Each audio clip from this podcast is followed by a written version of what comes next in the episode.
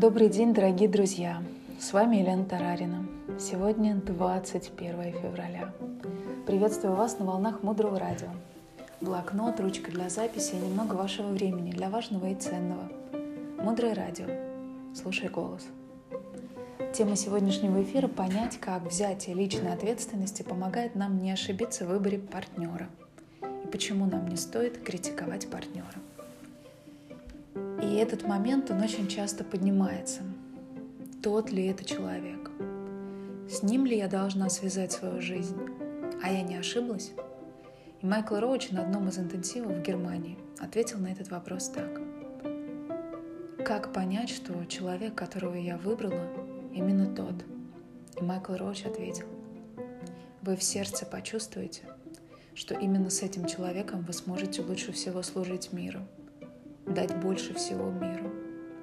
Это как такое чувство, которое вы просто ощущаете в вашем сердце, как особенный отклик. Не потому, что нам с этим человеком будет удобнее и легче всего, нет, не обязательно. И, скорее всего, нам не будет с этим человеком легче всего.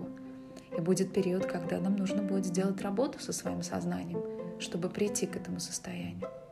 Но есть вот это ощущение. Именно с ним я смогу это сделать.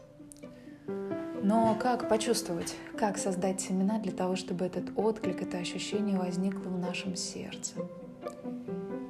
И вот для того, чтобы почувствовать это ощущение при встрече с тем мужчиной или с той женщиной, которая наша половинка, мы должны делать шаги.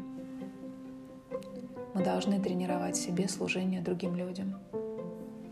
И если мы не будем делать заранее, то мы этого не почувствуем.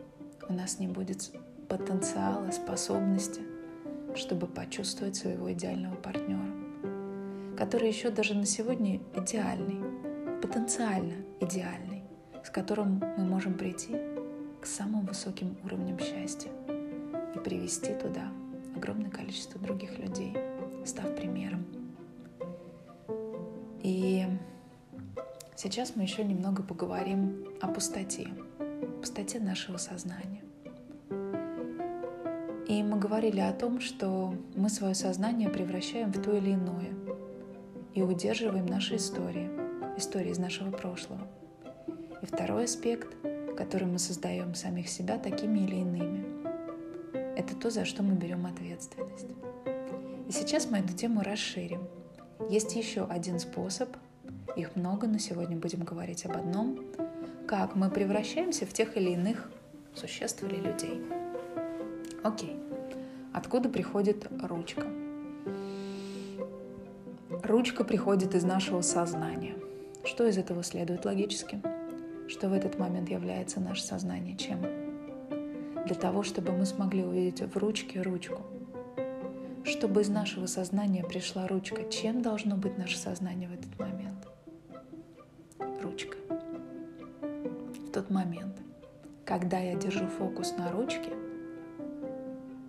мое сознание становится ручкой. если я держу фокус на красном, мое сознание становится красным. Потому что этот красный приходит из моего сознания. Будьте сейчас очень внимательны. Если я смотрю на своего партнера в состоянии раздражения, и я критикую его раздражение, мой фокус сейчас на раздражении партнера.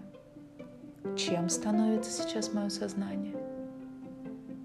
Раздражением. Что происходит потом? Партнер нам это раздражение отражает.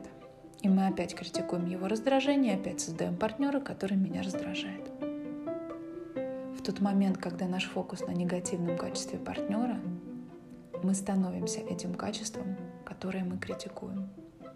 Причем я вам хочу сказать, что в момент критики или негативного состояния у нас с вами очень высокая.